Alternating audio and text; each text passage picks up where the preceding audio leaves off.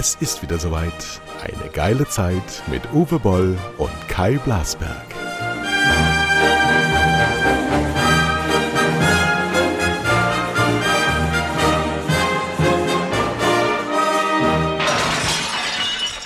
Ja, halli, hallo, hier ist der Uwe Boll. Heute bin ich der Gastgeber und jetzt ratet mal, wer mein Gast ist. Ja, Jens, ist Jens Spahn. Jens Spahn. Ja, genau, Nein, der ist gerade mit dem Laschet. Ich habe gerade mal kurz live gesehen, wie der Laschet jetzt zurücktritt in NRW. Äh, da sitzen sie ja alle, der Spahn, der Röttgen, der Merz, die sind ja alle aus NRW. Und das Erste, was der Laschet gesagt hat, ist, man soll sich jetzt nicht so aufregen über die Bundestagswahl quasi. So ein Weltuntergang ist es mal wieder auch nicht. Siehst du, da kommt wieder die rheinische Frohnatur durch, ist doch nicht verkehrt. Es hätten noch immer Jod die Die Niederlage ne? finde ich an sich positiv. Ja, ja, ja. Was soll das dann? Ne? Müssen wir uns mal neu aufbauen in der Opposition. Das ist ja das Einzige, was meine Politik überhaupt nicht können, ist Opposition rumhängen mit alten Männern, mit alten Konzepten. Ich habe diese Woche Erwin Linnemann, wie heißt der? Carsten Linnemann mhm. von der Wirtschaftsflügel der Union gehört und ich dachte, du hast gar nichts verstanden, überhaupt nichts verstanden. Zehn Jahre Opposition sage ich vorher. Aber wir müssen ähm, und damit, ihr kleinen Zuckermäuse da draußen, herzlichen schönen guten Tag. Ich komme gerade von der Weide. Wir haben wieder die Ochsen reingebracht, weil die hat so geplästert in den letzten Tagen, dass äh, die uns die Wiese kaputt machen. Und ich habe die äh, Stallsaison eröffnet. Ich bin jetzt wieder jeden Morgen beim Füttern meiner kleinen Häschen. Und gestern war ein tragischer Tag. Gestern ist mir die erste Henne vom Hof gestohlen worden. Sie ist zerfetzt worden vom Hühnerhabicht im, auf dem Nachbargrundstück. Meine Hähne waren weg. Die machen normalerweise immer riesen Terz hier auf dem Hof und plötzlich war es still, stundenlang still und ich dachte, das kann nicht sein. Und dann fand ich drei ganz verschreckte kleine Hühnchen im Stall zusammengedrückt und ein viertes war hinter der Tür, ja, und ich dachte mir, Mädchen, wenn da jetzt der Habicht kommt, wo willst du denn da rauskommen? Bist du doof? Die Antwort ist ja. Und die fünfte habe ich dann echt nach zwei Stunden Suche auf diesem Gelände hier beim Nachbarn, ey, Horrorbilder, Horrorbilder. Ja, es tut mir so leid. Ich kann jetzt, ich finde schon keine Grabstellen mehr hier auf dem Gelände, so viel. Oh, oh Bessie. Oh, das geht ja schon vor. Bessie, Warte jawohl. Mal, warum? warum? Bessie. Wupp. Hier ist doch keiner. Warte mal, ich muss mal kurz gucken. oh. Ja, ich überbrücke das wieder mit einer kleinen Zwischenlandung. Wir haben natürlich hier einen polyglotten Uwe Boll, einen äh, großen Regisseur und Produzenten, der weltweit Filme produziert und regiert hat. Und wir müssen ihn natürlich gleich zu Alec Baldwin fragen. Wie kann das sein, was da passiert ist? Ja, ähm, ansonsten werden wir Ansonsten werden wir über die, äh, den Zerfall der CDU reden. Hinter mir geht meine Uhr jetzt an. Ich da war der Habicht auch draußen. 80er Jahre Uhr. Es ist Chaos. Ja, so kann man doch keine Sendung beginnen. Sollen wir noch von vorne anfangen? Ich weiß es gar nicht. So, also pass auf. Du bist ja sehr erfahren ähm, als Regisseur und Produzent, hast international Filme produziert. Ich frage dich gleich nach deinem schlimmsten Erlebnis am Set, aber was sagst du zu Alec Baldwin? Wie kann das passieren? Äh, das ist im Prinzip äh, relativ simpel, wie das passieren kann. Also ich habe ja mittlerweile ein paar Artikel. Mein Gott, der Hund draußen. Es gibt es doch gar nicht. Also ich habe ein paar Artikel natürlich jetzt dazu gelesen, ähm, dass ein Regieassistent eine Waffe einem Schauspieler gibt und sagt, die Waffe ist clean oder sauber oder sonst irgendwas, ist absolut verboten und Hanebüchen. Nur der Waffenmeister darf am Set die Waffe haben. Der übergibt sie dann, der zeigt dem Schauspieler die Waffe, wenn sie komplett leer ist. Also auch die Chamber. Also nicht nur äh, äh jetzt das Magazin, sondern eben auch äh, die Chamber muss leer sein, weil es kann immer noch eine Kugel oben drin sein. Alec Baldwin hat aber einen Western gedreht, das heißt, die hat einen Revolver, Trommelrevolver. Die sind ja sogar noch simpler zu überprüfen, weil da gibt es ja keine, wie bei einer automatischen, halbautomatischen Waffe, so eine, so eine Chamber, sondern du siehst ja, ist da eine Patrone in diesem Trommeldingen drin oder nicht? Ja, also da, da, es gibt ja nichts anderes bei einem äh, Trommelrevolver. So, und der hat ihm einfach diese Waffe gegeben und der hat abgedrückt. Der hat ja anscheinend durch die Brust der Kamerafrau dann auch noch die Schulter vom Regisseur, der hinter ihr stand, getroffen. Und ähm, es ist ja so, dass bei Platzpatronen vorne eben nicht eine ne schwere Bleikugel rauskommt, aber natürlich gerade beim Trommelrevolver, da wird ja nichts seitlich rausgeschossen. Ne? Also de, de, du kennst ja normale Waffen, da fliegt dann seitlich so eine Shell raus. Äh, das gibt es ja beim Trommelrevolver nicht. Da bleibt alles drin. Und durch die Explosion von der Munition gibt auch viele billige Scheißmunition zum Beispiel, können Teile von dieser, äh, von der Metall äh, äh, sozusagen um, äh, um, Umrandung, also von dem Shell, nach vorne rausfliegen. Ja. Mhm. Und wenn man zu nah an der Waffe steht, hat sich auch schon mal einer erschossen, der hat damit äh, Spirenzien gemacht und hat dann so getan, als ob er russisch Roulette spielt und hat sich dabei erschossen. Wenn, da kommt also durchaus ein Feuerstoß mit so Shrapnel raus. Jetzt ist wirklich die Frage, wie weit war der von der Kamera weg, von der Kamerafrau? Und äh, natürlich hätte auch der Schauspieler, also der Baldwin ist ja sehr erfahren, erfahren, einfach mal, also so ein Trommelrevolver, da drückst du auf einen kleinen Mini-Knopf, da fällt die Trommel raus, dann siehst du, ob da was drin ist. Ja. Ne, und da hätte er natürlich auch mal doppelt checken müssen. Ja. Und ich finde es, äh, ich habe auch eben gelesen im Spiegel, dass die Waffenmeisterin bei diesem Film 24 Jahre alt war. Und ich glaube, äh, sowas gibt es gar nicht. Also ich glaube, es gibt gar keine 24-jährige Waffenmeisterin. Und ähm, meines Erachtens wurde da wieder an der falschen Ecke gespart bei dieser Produktion. Ähm, und das ist natürlich jetzt mit verheerendem Ausgang. Ja? Also ich denke auch, da werden die Recherchen noch einiges ergeben an eben Schlamperei und es wird eben da tatsächlich auch äh, zu Verfahren kommen hinterher. Ähm, weil, wie gesagt, eine ne, ne Waffenmeisterin kann nicht, die hat anscheinend drei Waffen nebeneinander irgendwo hingelegt, auf eine Tonne, nach dem Motto, da kann sie sich ja jeder nehmen. Ne? Und äh, also es ist wirklich äh, äh, unter aller Kanone, was abgelaufen also ist. Also zumindest kann man mal so weit sagen, ohne menschliches Versagen geht das nicht. Absolut nicht. Also ähm, wir hatten natürlich auch, ich habe ja unglaublich viele Filme gemacht mit sehr, sehr viel Geballer und Maschinengewehr parallel. Ich meine, bei Alone in the Dark hatten wir eine Szene, die ist bis heute ähm, in, in, dem sozusagen Kanada Guinness Buch, Buch of Records mit 12.000 abgeschossenen Kugeln pro Take. Äh, da hatte ich ungefähr 40 Leute mit Maschinengewehren und Stand-MGs, die gleichzeitig geschossen haben. Ähm, keiner ist in irgendeiner Art und Weise verletzt worden. Und dann, du musst natürlich auch äh, ähm, im Bereich Armorer, also in Amerika heißen die Armorer, äh, da darfst du dann eben nicht sparen. Da musst du eben mit Profis zusammenarbeiten. Und wo ich jetzt gelesen habe, 24 Jahre, das ist katastrophal. Ich meine, du hast ja heutzutage folgende Varianten. Du hast einfach nur Props, also das heißt, du hast Waffen, da ist überhaupt keine, du brauchst gar keine Munition am Set, gar nichts. Dann wird einfach nur gedrückt und hinterher im Computereffekt kommt der Feuerstoß rein, kommt die Kugel rein, kommt die Shell rein. Also man kann das alles heutzutage natürlich im, im, im Computer hinterher machen. Dann knallt es aber nicht und dann reagieren eben auch die anderen Schauspieler vielleicht schlechter, wenn eben gar keiner wirklich schießt. Und es gibt dann auch diesen Rückstoß nicht, den der Schütze ja hat und erlebt. Ähm, dass man, also ich drehe immer mit äh, richtigen Platzpatronen. Ich mache dann nichts mit Computereffekt, weil dann hast du auch der Schütze, äh, du siehst auch, das, das, Gesicht des Schützen verändert sich und so weiter. Wenn du wirklich weißt, es knallt, ja, dann ist also für die schauspielerische Leistung, auch für die schauspielerische Leistung der Opfer, ist das besser. So. Und ähm, das war tatsächlich äh, Schlamperei. Es steht ja auch schon fest, dass viele von der Crew hatten über Sicherheitsmängel schon sich vorher beschwert. Viele waren überarbeitet und müde. Und das sind dann immer so Sachen, wo dann äh, verheerende ähm, ähm, ja, Unfälle passieren. Und der Grund dafür wiederum ist Kostendruck, ja? Ja, Kostendruck, genau. Und äh, ähm, die, äh, ja, und dann äh, hurtig, hurtig ja, wir haben zum Beispiel immer Plexiglas-Scheiben. Wenn einer, er hat ja anscheinend in die Kamera geschossen. Also absichtlich, ne? Also so, die haben wahrscheinlich einen Shot gemacht. Hör mal, äh, äh, Alec, schieß mal geradeaus in die Kamera, ist ein guter Take. So, dann kannst du natürlich nicht da stehen mit der Kamera und hast, bist nicht gesichert. Du musst natürlich sicherheitshalber, gibt es diese Plexiglasscheiben, die werden dann um dich herum, dann guckt nur noch die Kameralinse raus, wirst du quasi um sich herum wie so eine kleine Schildkröte mit durchsichtigem Plexiglas, was aber stabil, äh, stabile Plastik ist sozusagen, äh, ähm, ähm, abgefedert, ja. So, was aber natürlich ein, richtig, was ein richtiges Geschoss natürlich auch nicht aufhalten könnte.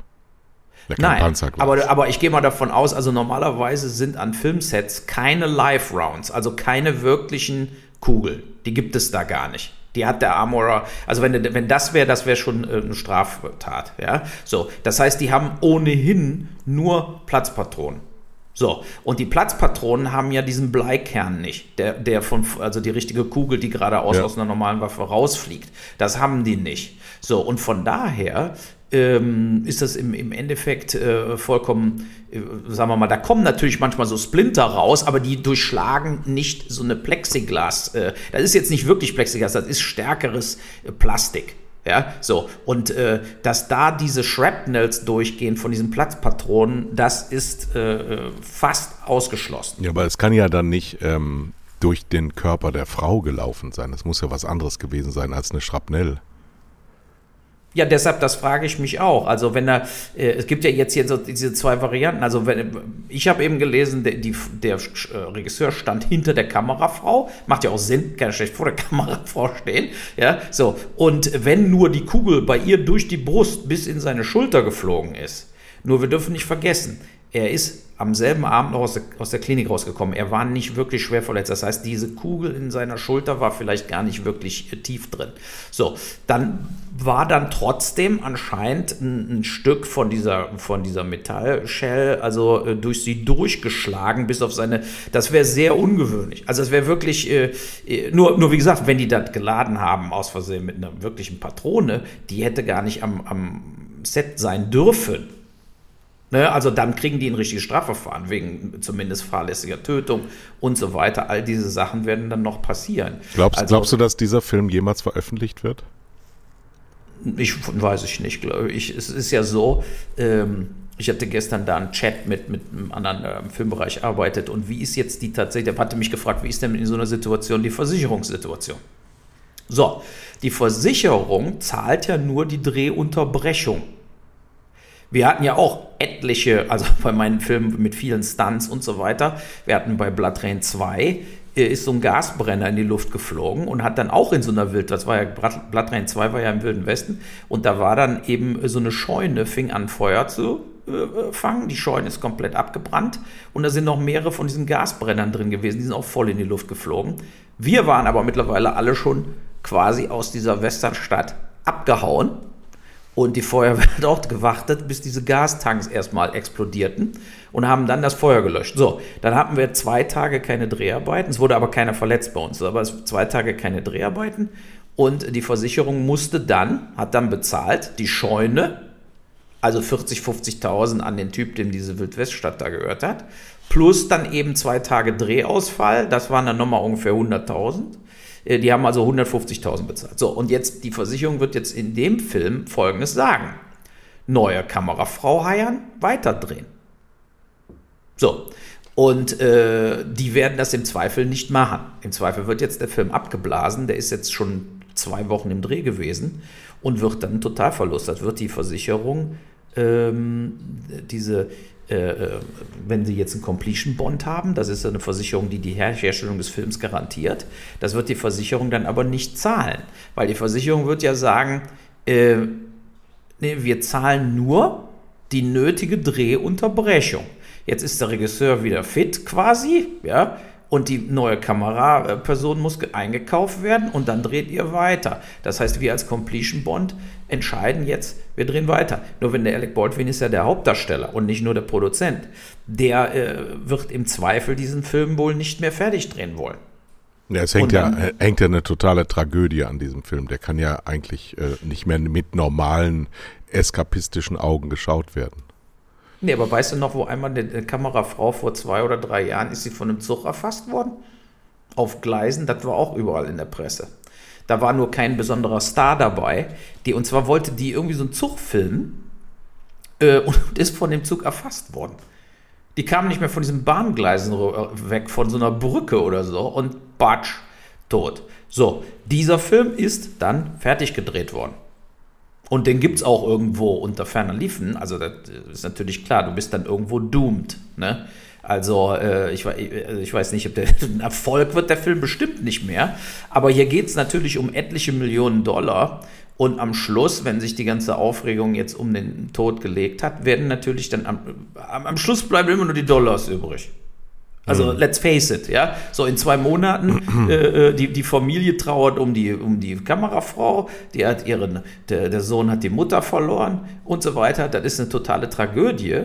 Aber am Schluss muss einer die Rechnung bezahlen. Und die Versicherung wird nicht sagen, ihr habt jetzt, was weiß ich, drei, vier Millionen auf der Uhr, die geben wir euch wieder und der Film wird nicht fertig gedreht. Das wird die mhm. Versicherung nicht sagen. Die werden sagen, nein, ihr habt hier äh, ab nächste Woche könnt ihr weiter drehen. Wir zahlen euch sechs Tage Ausfall. Also wir überweisen euch 600.000 für den Schaden, aber nur wenn der Film komplett fertig gedreht wird danach.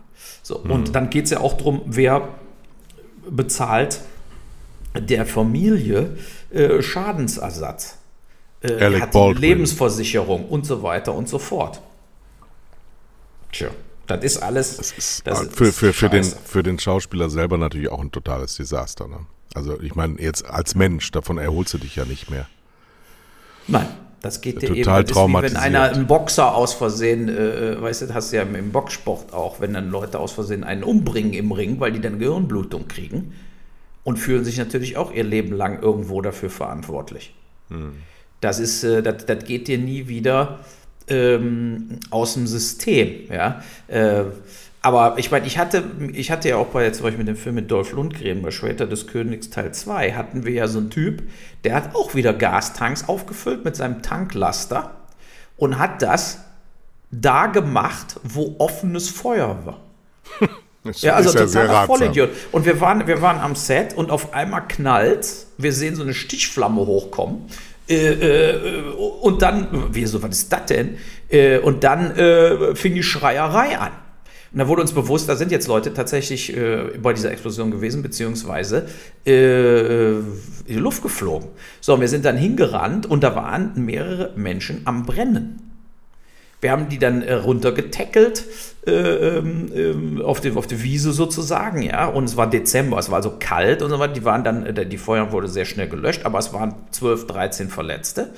Ähm, und zwei von denen brauchten hinterher äh, Plastic Surgery. Also die brauchten eine Hauttransplantation an, am Arm und an der Schulter. Also war jetzt auch keiner lebensgefährlich verletzt, aber es war, das war auch dann ein Versicherungsschaden, der, äh, da haben zwei Leute glaube ich, mehrere hunderttausend Dollar Schadensersatz von der Versicherung gekriegt. Ich weiß jetzt nicht die exakten, exakten Zahlen, ne? aber die Versicherung hat dann die Firma verklagt von diesem Gastanker. Die kamen von Set zu Set und füllten all diese Heaters mhm. auf. Also ne, man braucht ja, weil gerade wenn du draußen drehst im Winter, brauchst du ja überall für die Statisten, für die Schauspieler, für die Crew diese Aufwärmdinger. Die sind alle mit Gas auf offener Flamme. So und äh, das war dem seine Schuld. Die haben äh, und die waren auch wieder, äh, die waren auch wieder äh, äh, ähm, versichert. Ne? Also diese Tanklastdings waren auch versichert und ähm, ja, so sieht's aus. Also äh, wurde da alles bezahlt. Aber da habe ich mich natürlich auch, weißt du, du fragst dich da als Regisseur, als Produzent, ähm, habe ich da eine Schuld? So, bei dem Tankding war es natürlich für mich keine Frage, dass ich da überhaupt keine Schuld habe und überhaupt, also ich hätte überhaupt nichts damit zu tun. Aus dem Grund fühlte ich mich natürlich auch nicht in irgendeiner Art und Weise äh, schuldig, aber trotzdem sind wir natürlich ins Krankenhaus gefahren. Trotzdem haben wir den Leuten Sachen vorbeigebracht. Trotzdem haben wir dafür gesorgt, dass die Versicherung da äh, ohne, ohne Strich und Komma äh, Schadensersatz leistet. Ne? Aber beim Baldwin ist das natürlich eine direkte Sache. Er hat geschossen. Also von ja. daher, er hat die getötet. Und das kriegst du nicht mehr aus dem System, ne? Ja. Gut. Äh, wer auch was nicht aus dem System kriegt, ist äh, Paul Ronsheimer von der Bildzeitung. Der hat diese Woche geweint in äh, einer Live-Sendung, weil er seinen lieben Freund Julian Reichelt verabschiedet hat ähm, von seinen Aufgaben entbunden. Du hattest den Eindruck, wenn du diese Szene gesehen hast, Jesus von Nazareth geht von Bord. Und dann hat sich der Herr Döpfner vom Springer Verlag, der ähm, ja, der, weiß ich gar nicht, Vorstandsvorsitzende, ja. hat sich ähm, auch vollständig daneben benommen, indem er ihn erstmal hoch und heilig gesprochen hat, was er dann zurücknehmen musste, weil er jetzt aktuell gesagt hat, er hätte ihn schon im Frühjahr rausschmeißen müssen. Aber, lieber Uwe, bei den Geschehnissen um, rund um die Bildzeitung würde ich gerne mal mit dir über das ähm, aktuelle Frauenbild sprechen. Denn ich finde, dass äh, diese, diese, dieser Case Reichelt ähm, die Frau an und für sich, äh, äh, insbesondere im Springer Verlag, ähm, auch in ein schlechtes Licht stellt. Denn ähm, es gab ja von mir aus einen Machtmissbrauch, aber es gab ja auch genügend Frauen, die dieses Spiel mitgemacht haben. Ist dir sowas schon mal passiert, dass du was ausnutzen konntest, weil dir Damen zu sehr auf den Leib gerückt sind? Oder warst du zu machtlos? Äh, das ist natürlich was anderes in der Redaktion, wo man äh, äh, langjährig zusammenarbeitet. Und äh, ich tippe schon, den, ich sag mal, den, den Reichelt habe ich immer so eingeschätzt, wie so einen kleinen Hustler. Ne? Keine Familie, keine Kinder. Äh, die Arbeit ist sein Leben, aber jeder weiß, äh, die Welt wird von Sex und Gier regiert. Da hat mir schon mal auch, hat das ja mal ein Podcast so genannt. Also, dass der keinen Sexdrive hat, ist ja quasi sehr äh, unrealistisch. Und wo kann er da fündig werden? Ne? Also bei sich in der Redaktion, äh, er gottgleich wal walkt darum. Und äh, äh, da hat er anscheinend auch genug willige Gespielinnen gefunden, auch stellenweise, die wohl verheiratet waren und so weiter. Ja? Äh, ich fand das jetzt ein bisschen übertrieben mit dem Politico-Magazin da in den USA, also diese Artikel, wo man dann den Reichelt quasi so hinstellt, als ob er wegen MeToo gefeuert wurde. Nee. Wurde ja, eben das nicht. stand aber in Amerika so. Und das in Amerika kann, so, kann man da ja auch verklagt werden. Und das fand ich jetzt wiederum eine Falschberichterstattung, weil ich denke einfach, der äh, Reichert ist der totale Showy und hat einfach äh, gevögelt, was da, was da, was ihm von Ja, aber es sind ja, es sind ja, ja, beim Springer Verlag, das ist ja ein Riesenverlag mit, äh, wie Döpfner sagt, 18.000 Angestellten. Wenn wir mal einfach sagen, die Hälfte davon sind Frauen. Ich finde, dass die Selbstreinigungskräfte da überhaupt nicht funktionieren. Ich kenne selber zwei persönlich, die ähm, sehr hoch in, in Ämtern da gearbeitet haben. Ähm, die sind auch gegangen mit einer Schweigevereinbarung, mit einer Stillhaltevereinbarung ähm, unter anderem auch wegen dieser, ja, nennen wir heute toxische Atmosphäre in diesem Verlag. Das ist über Jahre und Jahrzehnte gezüchtet worden und mitgemacht worden. Wir erinnern uns daran, dass der ehemalige Chefredakteur Kai Diekmann auch so eine Affäre hatte im Swimmingpool. Da ist ähnlich ähm, alles unter den Teppich gekehrt worden. Und die Frage ist natürlich, ähm, warum passiert das auch im Jahr 2021 immer noch? Und warum stehen da spätestens dann die Frauen nicht auf, weil der Döpfner ja auch gesagt hat, das wäre eine Kampagne von Männern, von ehemaligen Angestellten bei Springer gewesen, die ihn da verraten hätten, in Anführungsstrichen. Aber ich finde, dass da so ein, ein moralinsaures und puritanische Note da so reingelegt wird und Frauen wieder in so eine Opferrolle gestellt werden. Und ich behaupte jetzt mal ganz provokant, die sind da Mittäter. Absolut. Auch, auch die, die schweigen. Ja, und es gibt ja auch genug, die dann äh, auch gesagt haben, sie sagen nur aus, wenn sie äh, ja, keinerlei negative Konsequenzen mehr zu befürchten haben und so weiter und so fort. Aber ich sehe es eben auch so, der hatte Affären und hat natürlich seine Position für diese Affären auch ein bisschen ausgenutzt, ja, weil die Frage ist, würden die auch alle mit dem in irgendeiner Art und Weise Affären angefangen hätten, wenn sie den, was weiß ich, im Café kennengelernt hätten und nicht als ihren Boss? Äh, das ist die Frage, aber das hat eben auch dann trotzdem nichts zu tun mit Belästigung, mit MeToo, mit Vergewaltigung, hat damit überhaupt gar nichts zu tun, sondern die haben ja freiwillig mit dem äh, äh, dann eine Affäre angefangen, ja, und dann vielleicht unfreiwillig beendet oder waren dann eben sauer, weil er dann wieder eine andere hatte, wie auch immer. Aber ich finde das, ähm, äh, weißt du, diese Opferrollennummer, ähm, die wird jetzt immer moderner. Und das halte ich für einen, einen, einen Fehler eben. Ja, also äh, es, wir hatten ja mal bei dem Thema Weinstein ne, ein dummes, fettes, hässliches Schwein, ja, der seinen Job ausgenutzt hat und hat eben Frauen dann auch gegen ihren Willen äh, quasi äh, in, in, in, ins äh, äh, Zimmer reingelockt und hat die dann äh, quasi niedergerungen, ja, und dann äh, sich da einen runtergeholt und alle möglichen Sachen gemacht. So, der hat natürlich kriminelle Handlungen unternommen. Genau. Klar genau. haben im Weinstein auch viele Frauen geschlafen, weil sie Karriere machen wollten und haben freiwillig mit dem geschlafen. Das, das ist auch außer Zweifel. Aber das sind dann so Sachen, die werden immer ausgeblendet.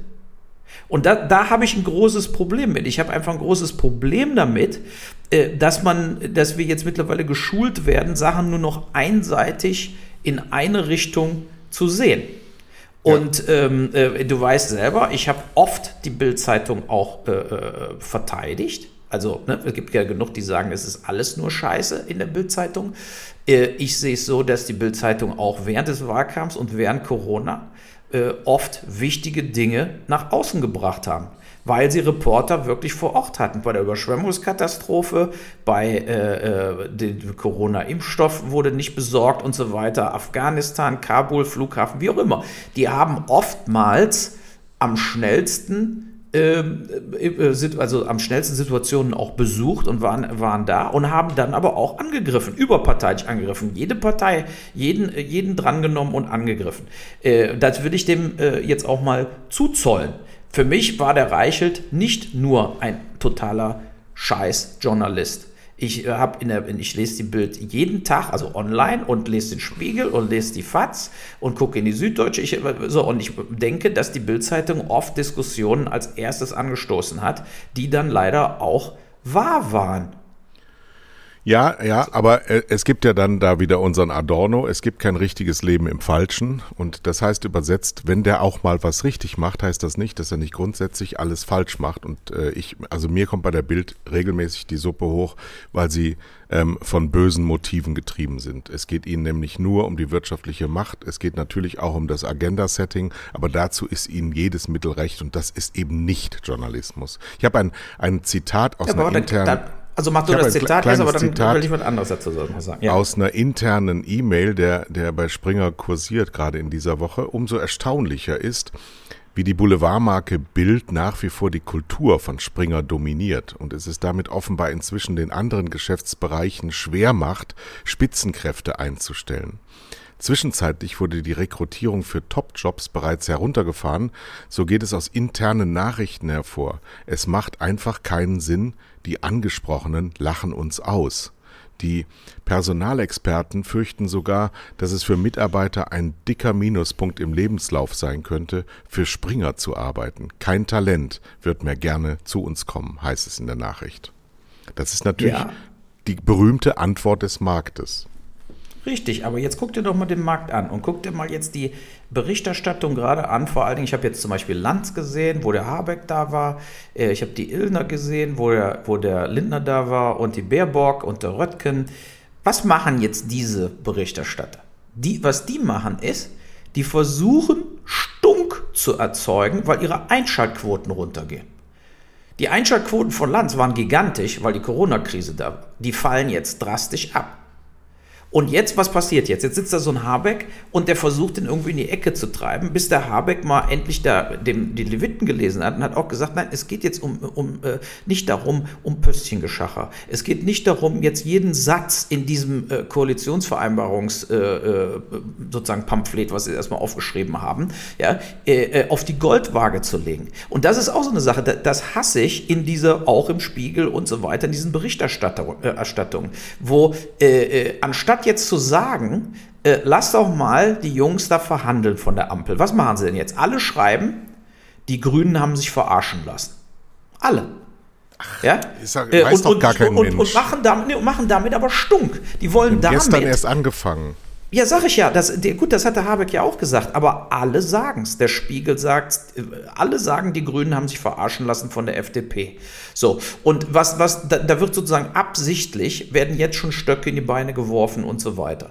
Und wir müssen uns einfach, denke ich, jetzt einfach darauf mal konzentrieren, weil was diese, was diese Ampelkoalition jetzt ja gerade verhandelt, ich sehe das genauso, wie die Verhandler es sagen. Wir brauchen jetzt endlich mal große Würfe und Entwürfe. Wir können nicht mehr, ich habe auch diese Woche zitiert, da alle hassen Greta Thunberg, aber sie hat ja ein gutes Interview gegeben, wo sie einfach sagt, unser Hauptproblem ist, dass wir bei, zum Beispiel bei äh, Corona haben wir gezeigt, wie wir ein, eine Emergency, also wirklich eine äh, Katastrophe, eine aktuelle Katastrophe handeln, indem wir unglaublich viele Maßnahmen sofort ergreifen können. Und leider passiert das mit der Klimakatastrophe 0,0. Genau. Auf dem ganzen Planeten nicht. Die Klimakatastrophe wird nicht, alle reden immer von Emergency, reden immer von, es ist so wichtig und so schnell und es ist eine Katastrophe. Aber die tatsächliche Handlungsebene aller Politiker, aller Länder ist äh, äh, in Bezug Klimakatastrophe nur, wenn jetzt die Waldwälder brennen in Malibu, wenn das Ahrtal überschwemmt wird, dann wird das als Katastrophe behandelt. Aber nicht die Klimaänderung per se. Und das ist unser Downfall sozusagen. Das ist, das ist der Ultimativ, warum wir auch dann natürlich daran scheitern werden. Da haben wir auch schon über, äh, drüber geredet. Aber ich denke, wir, wir sollten jetzt mal diese Ampelkoalition unterstützen und einfach mal verhandeln lassen und nicht direkt wieder, warum haben sie den Tempolimit nicht durchgesetzt? Äh, äh, äh, ne? Und einer hatte, der hatte mich auch gebeten, hat heute im Podcast äh, äh, zu fragen, warum ich gegen die äh, Vermögenssteuer bin, soll ich, soll ich begründen, wie auch immer. da haben wir ja auch schon drüber, drüber geredet, ja, weil ich bin der Meinung, schon versteuertes Geld muss ja nicht unbedingt eine Vermögenssteuer bekommen. Aber ich war ja gar nicht gegen eine Vermögenssteuer. Ich bin nur für eine Vermögenssteuer für sehr hohe Vermögen. Und ein sehr hohes Vermögen ist für mich nicht eine Million Euro. Also, äh, äh, wenn, wenn du jetzt aufhörst zu arbeiten und hat, musst noch 20 Jahre leben, hast keinen Rentenanspruch, hast eine Million Euro, kommst nicht mit aus. So, also, da ist für mich keine Vermögenssteuer, eine, eine Summe, wo du sagen musst, das musst, da musst du jetzt schon, vom, sag mal, du hast ein Vermögen, hast ein Haus verkauft von deinen Eltern, wie auch immer, hast eine Million, dass du darauf jetzt noch äh, äh, Steuern bezahlen sollst, obwohl du schon alles versteuert hast, das, das finde ich falsch. Ich würde Vermögenssteuern machen, äh, wie wir ja auch gesagt haben, Dividendenbesteuerung für sehr hohe Dividenden, andere Formen der Besteuerung sind da effektiver um die wirklich hohen Vermögen, äh, äh also 100 Millionen plus äh, Vermögen, äh, da auch mal ein bisschen zur Kasse äh, zu, zu, zu bitten. So, naja, aber wie gesagt, ich, ich finde es einfach so, dass diese Ampel sollte man jetzt, ich finde, die machen eigentlich einen sehr guten Job. Die versuchen schon im Dezember den neuen Kanzler zu bringen und nicht ewig weiter zu verhandeln bis Februar. Ich finde so eine strenge äh, Timeline finde ich richtig und äh, ich finde es auch richtig, dass man sich über das Große und Ganze unterhält und nicht direkt ausflippt, weil, weil der Lindner jetzt gesagt hat, Tempolimit gibt es mit uns nicht. Also ich finde es, ich finde es ähm, äh, erfrischend professionell, wie Sie das machen, ja. ähm, dass Sie der der Öffentlichkeit jetzt erstmal den Saft entziehen und sagen, wir haben jetzt, ich weiß, 23 Arbeitsgruppen gegründet, äh, die haben folgenden Auftrag, die haben auf sechs bis zehn Seiten festzulegen, was ihre Arbeitsergebnisse sind. Die haben sogar die die Punktgröße ähm, der Schriftart festgelegt. Äh, das finde ich alles hochprofessionell. So funktionieren Unternehmen. Die geben vor, die führen und sagen, so müsst ihr arbeiten arbeiten. Liebe Arbeitsgruppen, ihr seid jetzt keine Freelancer hier, sondern ihr habt einen Auftrag von uns und dem habt ihr zu dienen. Und dann führen wir diese Ergebnisse alle zusammen, surrogieren das zu einem Gesamtpamphlet und dann kommt daraus ein Koalitionsvertrag. So, alles andere, ich meine, dieses, dieses lächerliche Rumgemache vom letzten Mal, äh, wo ein halbes Jahr rumverhandelt wurde, wurde gesagt, braucht ja gar nicht mehr regieren, müsst ihr nur eure Verträge vorlesen. Das ist sowieso nicht Politik, weil die Politik, gerade die der Angela Merkel, ja sowieso immer nur den Krisen hinterhergerannt ist. Die hat ja nicht ein Mühe Führung vorgegeben, sondern hat immer nur gesagt, ah, jetzt ist gerade das passiert, jetzt machen wir das. Jetzt ist gerade das passiert, jetzt machen wir das. Das war ihr berühmtes Auf Sicht fahren und das hat Politik zerstört. Und jetzt können wir den Industriestaat Bundesrepublik Deutschland auf neue Füße stellen. Ich bin hochskeptisch bei der Fähigkeit unseres Volkes, ob wir das noch hinkriegen, weil wir kriegen ja sonst nichts hin bisher. Ja, ich wüsste nicht, wie wir so, so, so einen industriellen Move wo es unglaublich viele neue Arbeitsplätze geben muss, wo ganz neue Jobs entstehen müssen, wo jetzt schon über eine Million Facharbeiter fehlen in der deutschen Wirtschaft, wo wir unseren Wohlstand kaum noch bereitstellen, wo wir in der Globalisierung plötzlich diese ganzen Lieferketten nicht mehr hinkriegen, wo unglaubliche Rohstoffe fehlen, weil wir 20 Jahre lang rumgesaut haben in der Globalisierung, wo Papier aus Schweden nach China geflogen wird, um daraus Becher zu formen für Starbucks, die dann in Düsseldorf verkauft werden. Also diese, diese, diesen wirklichen Irrsinn der Weltwirtschaft, den kriegen wir, der fliegt uns gerade um die Ohren und der wird auch unsere alle Wirtschaften weltweit, die en entwickelt sind, sehr stark belasten. Also de facto wird dieses Wachstumsgewichse von den Kapitalisten uns jetzt um die Ohren fliegen. Nur das Problem ist wieder, Zahlen tun wir es. Die, die meisten, die kleinen Leute, die nicht so viel haben. Und das darf diesmal nicht passieren. Wenn ich lese, dass, dass äh, Elon Musk der erste wie, weiß ich, wie heißt das eigentlich auf Englisch? Also Billionär auf Deutsch äh, sein könnte. Bei aller Liebe ist ja ein ganz toller Mann, aber der hat auch nur Autos gebaut. Was soll denn das? Wieso kann denn Reichtum sich so verschieben? Jeff Bezos hätte keinen Cent verdient ohne seine seine Lohnsklaven in den Lagern und in der Aus, äh, Ausfahr, äh, weltweiten Ausfahrmechanik. Ja, und die Leute, die haben keine Altersversorgung, die haben kein Einkommen, das ist alles von der Hand in den Mund. Und diese Umverteilung, ja, das Wort hat die CDU als sakrosankt hingestellt, aber diese Umverteilung, die muss im nächsten Jahrzehnt passieren von uns intern, von den Reichen zu den Armen, aber von uns Mittelständern auch weiter in die Kontinente. Sonst funktioniert das nicht. Wir müssen Afrika als Kontinent zu einem Selbstversorgerstaat machen. Die müssen das selber hinkriegen und nicht immer mit Entwicklungshilfe durch die Gegend fahren und die weiter in Abhängigkeiten, nachdem wir sie erstmal ausgesogen haben. Also es ist so wahnsinnig viel zu tun und wir haben eine extreme Vorreiterrolle, wir Deutschen. Die haben wir, weil wir so groß und stark und toll zumindest waren. Ob wir es noch sind, wage ich zu bezweifeln. Ja, aber ähm, weißt du, du musst auch. Die Chance müssen wir jetzt wahrnehmen. Ja, aber der, das meinte ich ja auch, was zum Beispiel die Baerbock gut bei der Ilna auch gesagt hat, ist, es gibt ja, und übrigens der Sascha Lobo gestern auch beim, beim Heute-Journal, hat er, äh, äh, ne? es gibt ja bestimmte Sachen, die sind frontloaded. Du kannst eine Regierung nicht weiter so planen wie früher. Nach dem Motto, du hast so und so viel Geld im Jahr sondern du musst zum Beispiel jetzt bei der Digitalisierung, ja, wenn du Glasfaser willst für alle und du musst jetzt endlich mal die Schulen und die Ämter und alles umstellen. Es gibt also, das war ja der Punkt, wo der Sascha Lobo, deshalb war ja gestern im Heute-Journal und das ist ja vollkommen richtig. Wir haben es gesehen, wir, wir, es wurden Faxe durch die Gegend geschickt. Es gibt weder digitalen Führerschein noch digitale Rezepte. Deutschland ist im Bereich Digitalisierung in der dritten Welt. So, so sieht's aus. Du fährst aus der Großstadt raus. Wenn ich hier Laubenheimer Höhe fahre, habe ich kaum noch äh, Empfang, kann ich mich mit keinem mehr am Handy unterhalten. So schlimm ist es. So, und da muss man natürlich jetzt mal äh, äh, bestimmte Kosten sind am Anfang natürlich für die Grundinvestition äh, viel, viel höher. Wenn es aber mal gemacht ist, kommen ja kaum noch Kosten dazu. Als Beispiel. So, ja. und diese, äh, natürlich werden wir uns höher verschulden müssen. Ja, um diese großen Investitionen zu machen. Aber was ich von dieser neuen Ampel eben will, weil der Sascha Lobo hat original zitiert gestern aus dem Koalitionsvertrag von vor vier Jahren. Und da stand drin, in dieser Legislaturperiode, Periode, also die jetzt vorbei ist, werden diese Maßnahmen Glasfaser, 5G, die ganze Scheiße wird gemacht. Ja. Und es ist gar nichts davon gemacht worden. Ja. Nichts. So, und das muss diese Ampel ändern. Die müssen, und das meinte ich eben mit, es geht doch nicht darum, jetzt 5000 Seiten zu schreiben und zu sagen, guck mal, was wir damals, jeder Koalitionsvertrag, der bisher in Deutschland abgeschlossen wurde, wurde hinterher nie wieder gelesen.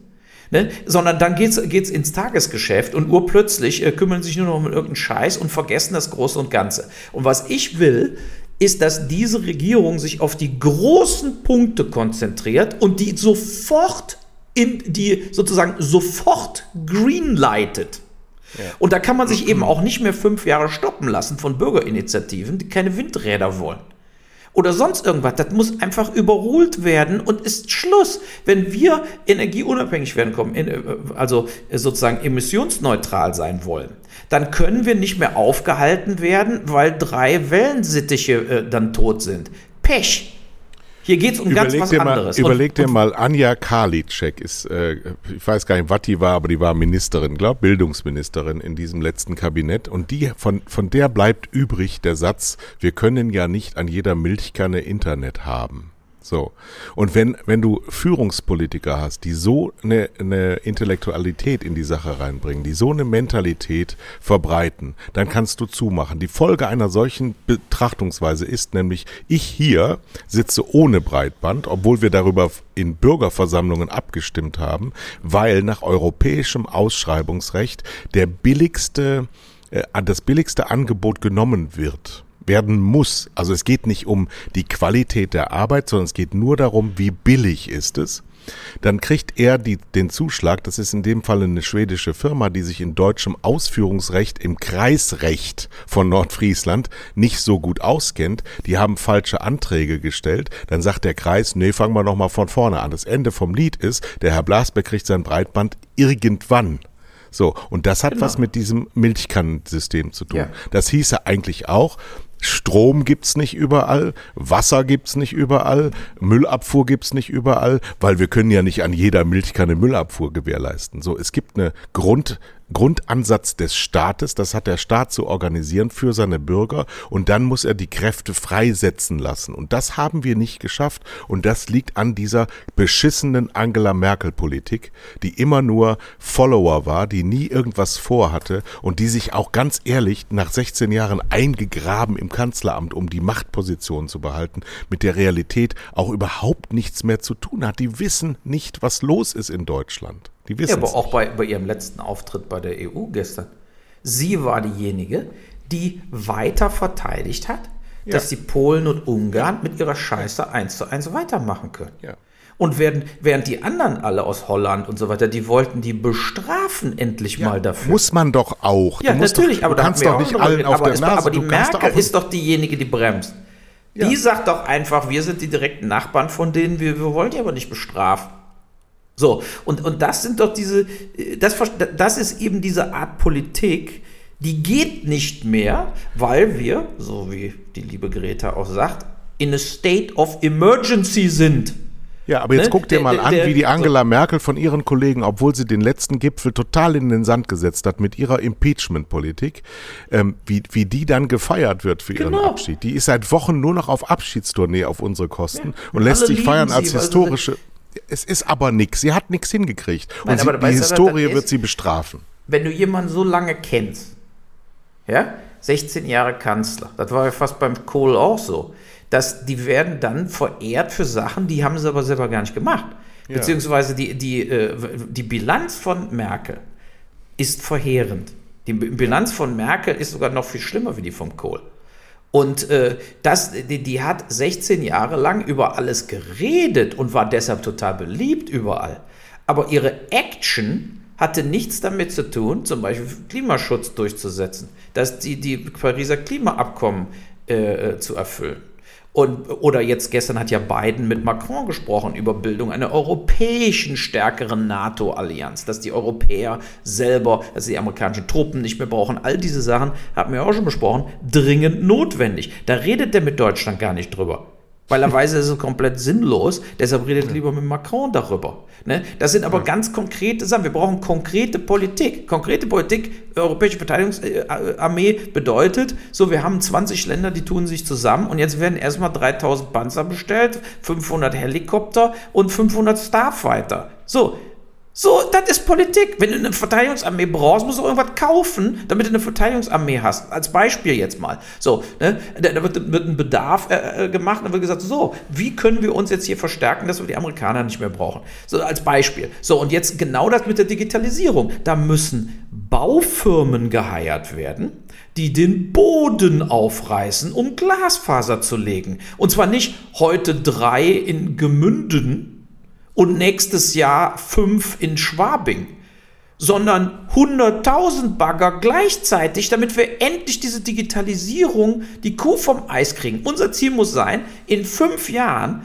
ist ganz Deutschland, egal wo du bist, hast du starken Handyempfang, starken Internetempfang, egal wo du bist, in den Bayerischen Alpen, im tiefsten Schwarzwald, wie auch immer, scheißegal. Und dann wird das ja. Äh, ausgepreist, das kostet bestimmt 150 Milliarden, scheißegal.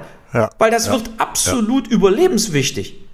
Ja, haben wir nicht. Die Struktur haben wir nicht, weil wir Bürokratie einziehen haben über Europa, über, ähm, über föderalistisches System. Es gibt so viele Quäker, die dazwischen gehen, weil sie alle noch irgendwie einen Rechtsanwalt haben, der noch irgendein äh, Haar in der Suppe findet. Das haben wir nicht, das haben wir falsch aufgebaut, das kriegen wir auch nicht mehr los, weil die, ist, der berühmte Satz, der in diesem Podcast schon ein paar Mal gefallen ist, wenn du einen Sumpf trockenlegen willst, solltest du nicht die Frösche fragen. Und wir sind ein Froschland. Absolut. Damit haben wir die, die Überschrift dieses Podcasts. Wir sind Froschland. Ja, aber guck mal, dann, dann finde ich das trotzdem wichtig, weil was wir jetzt bei dieser Ampelverhandlung sehen, ist, da sind jetzt auch ein paar Jüngere dabei und die wissen, was wir hier gerade reden, ist wahr. Und die wissen das. Ich, also ich gehe davon aus, Habeck, äh, äh, auch Lindner und äh, Baerbock, die wissen genau, mit diesem ewigen Rumgeeier muss Schluss sein. So, Ja, und dazu gehören eben auch Entscheidungen dann mal durchzusetzen, nicht in Verträgen und nicht im Rumlabern und nicht in, wo kriegen wir denn das Geld? Ja, komisch. Bei Corona können wir auf einmal 500 Milliarden ausgeben, ohne mit der Wimper zu zucken. Ja, so, und so müssen wir auch die, die Klimakatastrophe äh, behandeln und die, die äh, äh, fit werden für die Zukunft in dem Sinne. Ja, also Digitalisierung, Klimakatastrophe, das sind für mich die zwei äh, entscheidenden Dinge. So, und weil wir werden nämlich, genau wie du auch gesagt hast, gestern war ja ein Bericht, Aluminium zum Beispiel, im Januar gibt es das nicht mehr.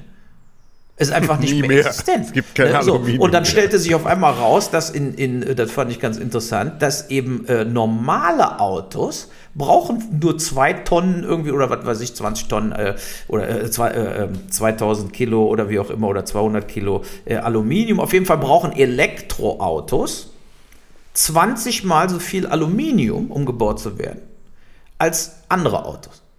So, ja. und jetzt kriegst du gleichzeitig die Info, dass es, wir wollen alle auf Elektro umsteigen, ja, und wird nur noch Elektro gebaut. Und gleichzeitig kriegst du die Info, äh, es gibt kaum noch Aluminium am Weltmarkt als Rohstoff zu kaufen. Ja. So, äh, so, diese Probleme, die müssen, also die, die, äh, die, die Ketten, die, die, die Lieferketten, die äh, Grundproduktion von Grundnahrungsmitteln, von Grundmitteln, die die Industrie braucht, das ist eine, äh, auch eine Mammutaufgabe. Die kann aber auch nur gelöst werden, indem man sich da mit allen zusammensetzt. Da geht es ja vorrangig auch um China und so weiter. Ja, wo, da muss man sich zusammensetzen, da muss man Klimaziele zusammen kombinieren mit Lieferketten. So, und äh, ich hoffe, dass die jetzt diesen offensiven Weg wirklich gehen und in irgendeiner Art und Weise, ähm, dass das vorangeschoben wird. Tja. Goethe hat ja. gesagt, die Botschaft höre ich wohl, allein mir fehlt der Glaube. Ja, Aber skeptisch zu sein ist auch so einfach. Natürlich müssen wir jetzt auch ehrlich ähm, verliebt ins Gelingen sein und wir müssen genau. jetzt wirklich alle unterstützen, ja. die sagen, wir wollen das ändern, denn das haben wir jetzt wirklich über diese ganze Kamarilla der Konservativen seit Jahrzehnten nicht mehr gehört. Wir wollen es ändern. Und wir hm. müssen es ändern, sonst ändert die Welt uns. Und dann haben wir nichts mehr im Griff. Und das haben wir schon aus, weitestgehend aus der Hand gegeben. Wir haben uns in die Abhängigkeit begeben, einfach nur damit wir unsere alten Geschichten weitererzählen können, nämlich stark im Ingenieurswesen, insbesondere im Maschinenbau und der Automobilindustrie. Das ist wahrscheinlich in Zukunft nicht unsere Kernkompetenz und uns fehlen in der Naturwissenschaft, in den sogenannten MINT-Bereichen, in den MINT-Berufen Ingenieure, und Naturwissenschaftler, Hunderttausende von Fachkräften im Gesundheitsbereich, brauchen wir gar nicht drüber zu reden. Wir müssen uns öffnen als Land innerhalb von Europa und der Schlüssel für Deutschland ist Europa. Es ist nicht die Weltwirtschaft. Wir müssen in Europa wesentlich stärker werden und wir müssen untereinander wesentlich solidarischer werden und Leute, die da nicht mitmachen wollen und nur unser Geld nehmen, die müssen wir in den Arsch treten. Ja, das sowieso. Aber weißt du, wo der noch am Schluss ein, der, der Status quo, wo wir gerade noch stehen. Als, jetzt mal als Beispiel. Meine Frau ist ja gestern zu einer Familienzusammenführung, hat zum ersten Mal die Familie von ihrem toten Vater, äh, also wird die zum ersten Mal treffen, losgeflogen. Ne? Da muss man jetzt den Hintergrund sagen, woher kommt der tote Vater? Bermudas. Also der jo. war halb schwarz Sie sieht eigentlich überhaupt nicht schwarz aus, aber der Vater war eben halb schwarz. Ihre Mutter ist ja Britin, ne? also äh, äh und war eben, ist eben weiß. Und die sind, also sozusagen der Arm vom Vater, diese Familie, ähm, waren früher Sklaven. Ne? Und dann wurde eben äh, vor 1800, die hat ja alles nachverfolgt, 1800 so und so viel, wurde eben eine Sklavin von einem weißen Sklavenhalter geschwängert und so kam es zu diesem Absprung. Also dass das so halbschwarze da waren. Die wurden damals äh, Mulatten genannt. Ne? So, und na gut, aber darum geht es jetzt gar nicht, sondern da ist sie jetzt gestern hingeflogen, aber bevor sie geflogen ist, rief sie mich dann in Frankfurt am, vom Flughafen an, meinte, ich bin gerade verhaftet worden. Und ich so, ja, hast du wieder zu viel Drogen im Koffer gehabt? Und sie so, nein, es ist folgendermaßen, äh, ihre Aufenthaltsgenehmigung war abgelaufen. ja, so. Wir wohnen ja hier, wir sind ja verheiratet. Meine Kinder haben deutsche Sie Pässe. ist Kanadierin, ja? Äh, ist ja Kanadierin. So, aber der, der, das ist ja gar nicht der Punkt. Ich habe dann auch die Polizei angerufen. Also, sie haben sie wieder laufen lassen, ist auch geflogen. Aber Ähm, das Ausländeramt in Mainz ja, gibt A, warum kriegt die nur eine einjährige Erlaubnis? Wenn sie hier ist ja Familiennachzug. Ja, das ist der erste Punkt. Aber darum geht es auch nicht. Sondern es geht darum, dass ich das wusste, dass das abgelaufen ist. So, und vor vier Wochen habe ich versucht, einen Termin bei diesem Ausländeramt zu kriegen. Weißt du, der erste Termin ist? Im Mai nächsten Jahres. Mhm. Ja, so, das ist wiederum zum Thema, äh, äh, wo stehen wir? Ja. So, dann habe ich in Frankfurt bei der Polizei da angerufen, meinte ich, die Anzeige können Sie direkt in den Mülleimer schmeißen, weil ich Ihnen jetzt mal äh, vom Mainzer äh, Ausländeramt mal hier live quasi ein paar Fotos schicke, wenn man versucht, einen Termin zu buchen. Ja. Da kriegst du nämlich keinen. So, dann meine ich, wie will ich denn dann schon ein scheiß Ding verlängern? Also, äh, wenn, das ist ja der Punkt. Ne? Also, der, diese, dieses vollkommene Nicht-Funktionieren auf allen Arbeitsebenen, das hast du tatsächlich äh, äh in der Verwaltung äh, in Deutschland. Und, und das hat äh, in der Verwaltung dieses totale Versagen nie irgendeine Konsequenz, weil die richtig. eben sagen können, ich verstecke mich hinter meinen Regeln und ich setze mich auch nicht besonders für meine Kunden ein, das sind nämlich die Bürger. Und diese ja. Mentalität, ich habe ja nun engste Beziehungen zu Ämtern hier oben, diese Mentalität ist nicht vorhanden, sondern die warten auf den Feierabend. Das ist ein beschissenes Klischee, das leider früher mal Wahrheit hieß.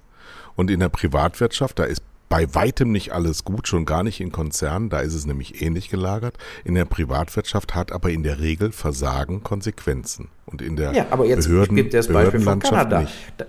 In Kanada, was weiß ich, dein Flug, dein, dein äh, äh, na, Führerschein ist abgelaufen. Ne? Da gehst du online drauf, ja. gibst online äh, dein äh, Foto ein füllst das aus, bezahlst mit deiner Kreditkarte 70 Euro oder 70 Dollar und kriegst dann entweder für 5 Dollar mehr das Ding nach Hause geschickt oder äh, da gibt es eben diese Center, wo du dann hinfährst oder du holst das da ab. Fertig. Ja. Ne, also das heißt, du hast dann bezahlt, kontaktlos, ne, also Maske an, kontaktlos, Führerschein, auf Wiedersehen. Versuch das mal in Deutschland. Kann ich dir sagen, ich habe gerade einen Reisepass und einen äh, Personalausweis mit meiner Frau zusammen neu beantragt und da gehst du zu einem zertifizierten Fotografen, der deine Fresse so aufnimmt, wie es sein muss, damit es biometrisch alles so seine Richtigkeit hat. Dann wird dein Fingerabdruck äh, genommen, denn das ist mittlerweile auch Pflicht. Das war früher mal noch eine Kannbestimmung. Ähm, und dann äh, zahlst du, wir haben insgesamt 207 Euro bezahlt für die Papiere, die der Staat von dir will. Ich persönlich brauche die ja gar nicht, aber er, er will die mir eben ausstellen. Die sind abgelaufen. Ich muss die, wenn ich das Land verlassen will, in außerhalb EU brauche ich einen Reisepass. Und dann habe ich vier Wochen zu warten und ich habe auf die Ämter ähm, persönlich zu gehen und muss das tun, wenn die öffnen. Und das ist hier oben durchaus nicht immer der Fall. Ja, ja und dann so. sitzt du im Bürgeramt, obwohl du einen Termin hast für 10.20 Uhr, sitzt du dann da bis 10.55 Uhr, nur um dir irgendwas abzuholen. Genau. Und das wird zum Beispiel auch in Deutschland, du musst mal überlegen, diese Milliarden und Milliarden an verschwendeter Arbeitszeit für Warten. Ne? Dasselbe, wie wir ja schon mal gesagt haben, Rezepte. Warum kriege ich nicht vom Arzt ein Rezept per E-Mail, was ich per E-Mail zur Apotheke weiterschicke? Und die Apotheke macht mein Ding fertig, ich gehe dahin und hole das ab. Warum hat mein Arzt gar keine E-Mail-Adresse? Ja, genau. Da Oder keine E-Mail. Also ich kann den gar nicht anschreiben. So, ja, aber das meine ich ja. Wenn wir so weitermachen, äh, ist es einfach komplett vorbei, weil wenn jetzt der Lindner da sitzt und sagt, wir müssen äh, sozusagen Geld machen, mit Technologien entwickeln, die emissionsneutral sind. Für die ganze Welt quasi. Das ist unsere Chance für ein neues Wirtschaftswunder. Das stimmt. Aber das wird ja natürlich nie passieren, wenn du fünf Stunden brauchst, um eine E-Mail zu empfangen mit einem Zwei-Minuten-Video. So, ja, oder du mit deinem Zencaster-Link zu mir, für die, du, du schickst mir eine E-Mail und es dauert 15 Minuten, bis die bei mir ankommt. Ja, ne? das ist Auf deine, der das Basis ist deine wird in Deutschland gar nichts mehr erfunden. Äh, da kannst nee. du nämlich hier, äh, die wird ganz direkt aufhören. Nee, also ja, äh, wie gesagt, das haben wir auch schon öfter mal besprochen. Wir sind jetzt positiv, wir hoffen und harren, tun nur die Narren. Trotzdem tun wir es, wir sind ja auch Narren. Und in diesem Sinne äh, verabschieden wir uns in ja. den Restsonntag. Ne? Tschö. Achso, haben wir dann, haben Also wir über, ja, nee, ist egal. Über Corona müssen wir ja noch sprechen, Ja, dann wir machen wir keine nächstes Zeit mehr. Machen wir nächste Mal, ne? Es wird ja, immer schlimmer jeden Tag jetzt, also das Thema läuft nicht weg. Hunderttausender Inzidenz, sage ich voraus, für Mitte November. Jo. Aber wir haben ja den Tag der Freiheit, da kommt ja unser Freedom Day. naja, okay, tschüss.